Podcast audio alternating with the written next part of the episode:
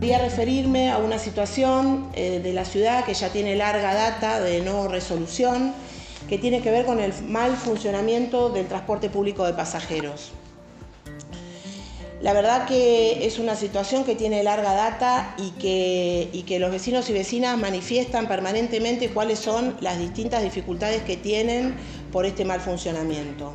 Hoy tomar un colectivo prácticamente es una odisea. En primer lugar, se requiere tener la tarjeta que no está este, disponible en este momento en la ciudad en ningún lugar, por lo tanto, si no tenés la tarjeta y decidís empezar a tomar el colectivo, eh, no, no lo podés hacer.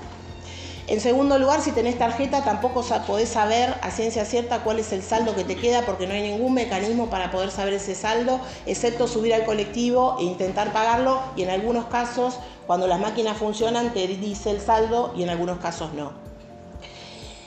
Em, también, obviamente, hay una falta de frecuencias en horario pico. Eh, por nota, había manifestado una vecina ya hace tiempo que previo a la pandemia, el horario pico, en horario pico había un colectivo 7 y 5, otro 7 y 20, otro 7 y 40 y otro a las 8.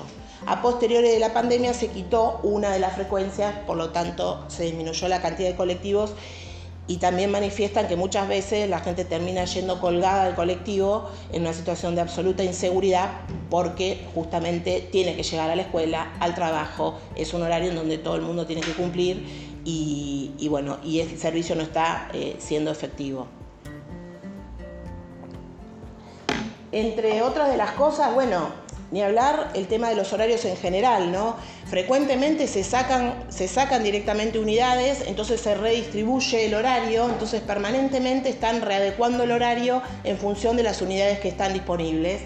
Se han creado varios grupos de WhatsApp de vecinos en donde este, es lamentable, pero preguntan, ¿dónde va la 4? ¿Alguien sabe? ¿Va por tal lugar? ¿Está saliendo de...? Eh, no, digamos, la verdad que eh, es una manera muy rudimentaria de, digamos, de tener un transporte público que debería funcionar con las 22 unidades que establece el contrato, que debería tener un horario fijo, con una frecuencia fija, aprobada por el DEM y que se cumpla todos los días del año. Incluso hay un artículo que establece, porque esa también es otra pregunta frecuente de los vecinos y vecinas, ¿hay colectivo hoy?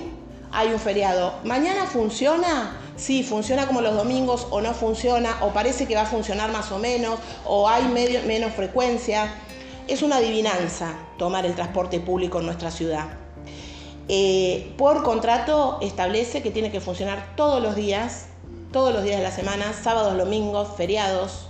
Este, lo único que puedo hacer esos días, sábado, domingo, feriados, es disminuir la frecuencia, pero de ninguna manera eliminar el servicio.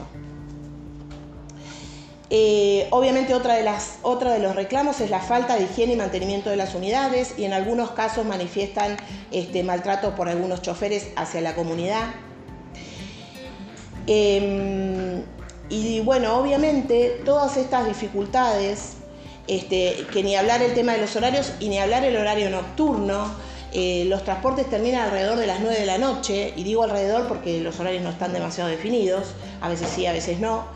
Em, y la verdad que hay un montón de actividades en nuestra ciudad. Los comercios cierran a las 9 de la noche, por lo tanto la persona que trabaja en comercio se tiene que volver caminando a la casa, viva donde viva, o tomarse un taxi, que bueno, por supuesto tomarse un taxi todos los días es absolutamente imposible desde el punto de vista del costo, ¿no? Y bueno, y acompañado todo esto es la falta de controles y la falta de eh, controles que certifiquen estas faltas, porque ya lo vivimos con la, empresa Benítez.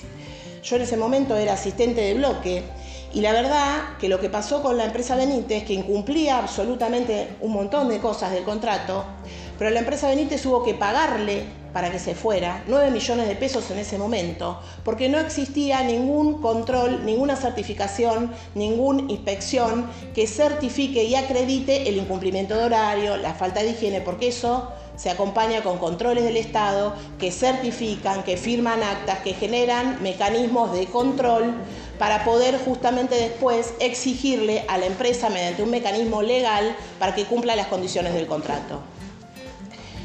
Em, también dentro del contrato dice que tiene que señalizar las paradas, dice que tiene que haber unidades de refuerzo en horas pico, Entonces, eh, para sintetizar, en definitiva, la empresa debería tener que poner las unidades que establece por contrato, debería respetar recorridos acordados por el DEM, debería respetar los mismos horarios siempre, no deberíamos estar adivinando a qué hora pasa el colectivo. Eh, debería extender el horario a la noche, debería poner la sube y un mecanismo para saber qué saldo te queda en la, en la tarjeta, que hoy no lo hay. Debería señalizar las paradas, funcionar todos los días y el poder concedente debería controlar. Esto no sucede y, y por supuesto habrá que rever los recorridos. Como todas estas potestades las tiene, eh, digamos, la, la, Secretaría de Gobierno, que es la autoridad de aplicación de este, de este servicio público, este, en el mes de febrero yo hice una nota, presenté una nota al secretario de Bene, justamente solicitándole la información de cuáles eran los controles, de cómo, cuáles eran los recorridos aprobados, cuáles eran las frecuencias aprobadas, cuáles eran los criterios mediante el cual establecían todas esas situaciones para saber a ciencia cierta si están cumpliendo o no. Bueno, todavía estoy esperando la respuesta. El 8 de febrero fue la nota. Entonces me parece... Ah, y además otra cosa, en algún momento en esos grupos de WhatsApp, algunos este, supongo que choferes o eh, enviaban notas, eh, enviaban fotos con los horarios día a día, porque como todos los horarios son diferentes de acuerdo a la cantidad de, unidades que ponen a funcionar, este, todos los días se, reordenan los horarios. Bueno, en algún momento les dieron la orden de que no podían informar más a la comunidad cuáles eran esos horarios. O sea, no tenemos horarios oficiales, no tenemos horarios reales, la gente tiene que adivinar si puede tomar el colectivo o no, si puede llegar a trabajar o no. La verdad que lo que está pasando con el transporte público de la ciudad hace muchísimo tiempo es un desastre. Y también vuelvo a repetir y que se lo, se lo reiteré al, al secretario en la nota que le presenté, que nosotros estamos pagando el municipio con fondos municipales, por lo tanto de la comunidad, 1.232.000 pesos de subsidio diario para, poder sostener el sistema de transporte. Entonces digo yo, si nosotros pagamos ese monto, si la comunidad paga ese monto, ¿el Estado no debería garantizar que la empresa cumpla con la calidad del servicio que los vecinos y vecinas se merecen? Me parece que este es un tema más que importante que hace mucho tiempo que no tiene respuesta. Muchas